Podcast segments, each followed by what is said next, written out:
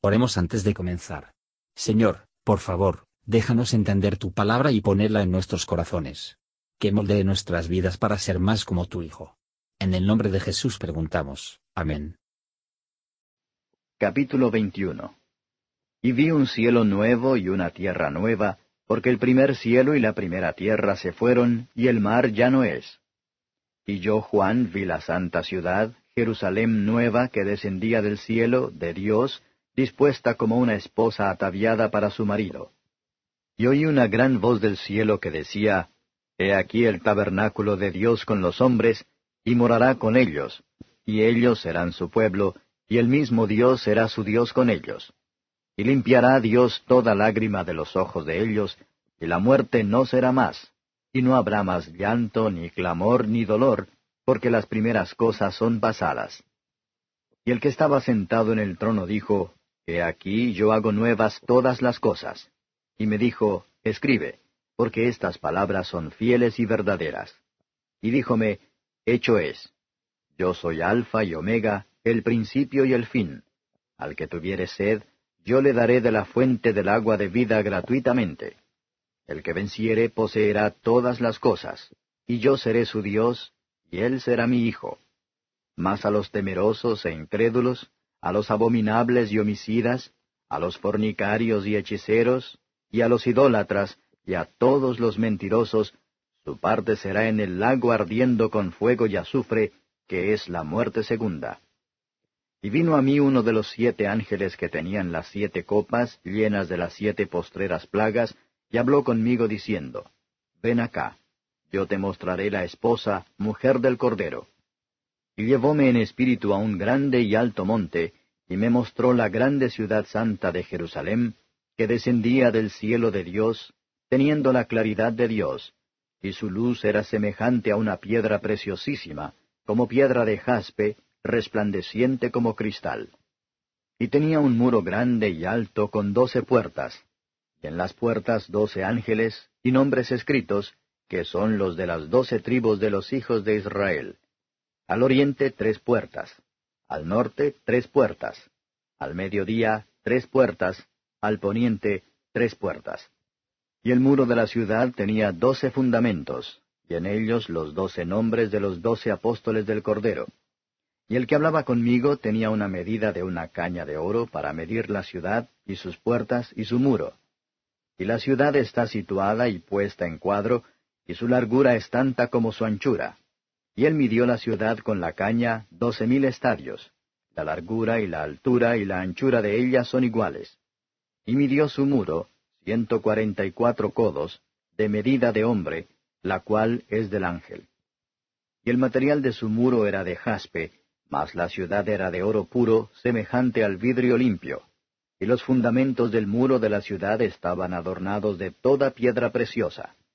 El primer fundamento era jaspe, el segundo zafiro, el tercero calcedonia, el cuarto esmeralda, el quinto sardónica, el sexto sardio, el séptimo crisólito, el octavo berilo, el nono topacio, el décimo crisopraso, el undécimo jacinto, el duodécimo amatista.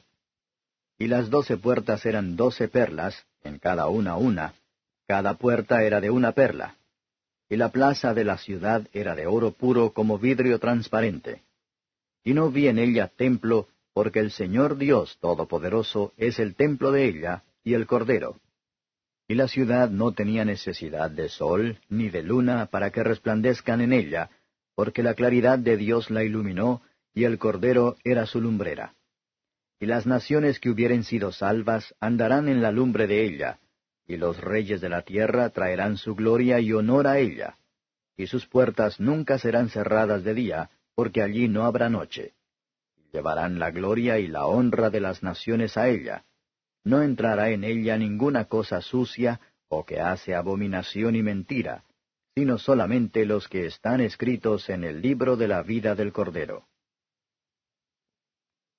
Comentario de Mateo Henry Apocalipsis capítulo 21 versos 1 a 8. El nuevo cielo y la nueva tierra no estarán separados unos de otros, la tierra de los santos, sus glorificados, cuerpos, será celestial. El viejo mundo, con todos sus problemas y tumultos, ya habrá terminado. No habrá mar, esto representa adecuadamente la libertad de las pasiones en conflicto, tentaciones, problemas, cambios y alarmas, de lo que se pueda dividir o interrumpir la comunión de los santos. Esta nueva Jerusalén es la iglesia de Dios en su nuevo y perfecto estado, la iglesia triunfante.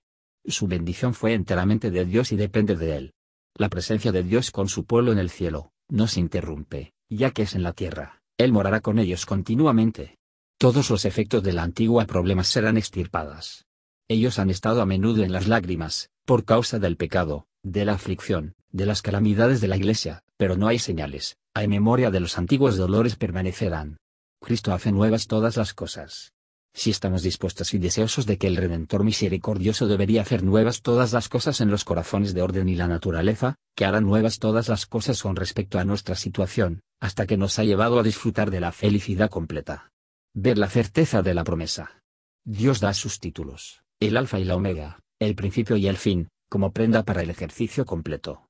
Los placeres sensuales y pecaminosos son aguas turbias y envenenadas, y las mejores comodidades terrenales son como los escasos suministros de una cisterna. Cuando idolatrado, se convierten en cisternas rotas, y producen solo vejación.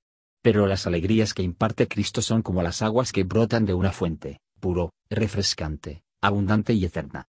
Los consuelos santificadora del Espíritu Santo se preparan para la felicidad celestial, que son las corrientes que fluyen por nosotros en el desierto.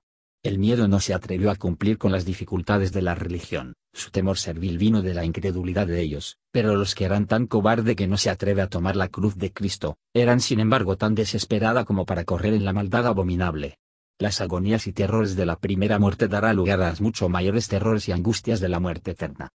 Versos 9 a 21. Dios tiene varios empleos para sus santos ángeles. A veces suenan la trompeta de la divina providencia, y advierten de un mundo descuidado, a veces descubren cosas de naturaleza celestial de los herederos de la salvación. Aquellos que tienen una visión clara del cielo, hay que llegar lo más cerca del cielo como sea posible, en el monte de la meditación y la fe.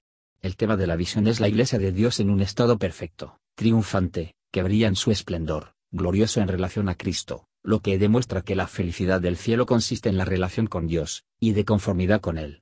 El cambio de los emblemas de una novia a una ciudad, muestra que solo hemos de tomar las ideas generales de esta descripción. El muro es por seguridad.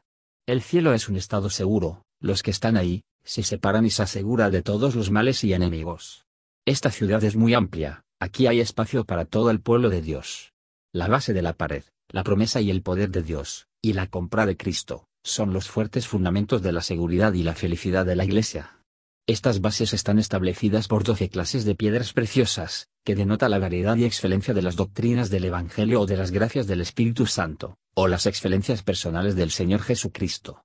El cielo tiene puertas, hay una entrada gratuita a todos los que son santificados, no podrán verse excluidos. Estas puertas eran de perlas. Cristo es la perla de gran precio, y Él es nuestro camino a Dios. La calle de la ciudad era de oro puro, transparente como vidrio. Los santos en el cielo pisan el oro bajo los pies. Los santos están ahí en reposo, sin embargo, no es un estado de sueño y el ocio, tiene comunión, no solo con Dios, sino con los otros. Todas estas glorias pero débilmente representan el cielo. Versos 22 a 27.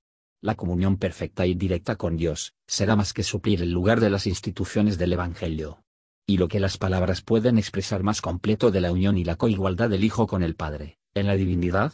¿Qué mundo tan triste sería esto, si no fuera por la luz del sol? ¿Qué hay en el cielo que suministra su lugar? La gloria de Dios ilumina la ciudad, y el Cordero es su lumbrera. Dios en Cristo será una fuente eterna de conocimientos y alegría a los santos en el cielo. No hay noche, por lo tanto, no hay necesidad de cerrar las puertas, todo está en paz y seguro.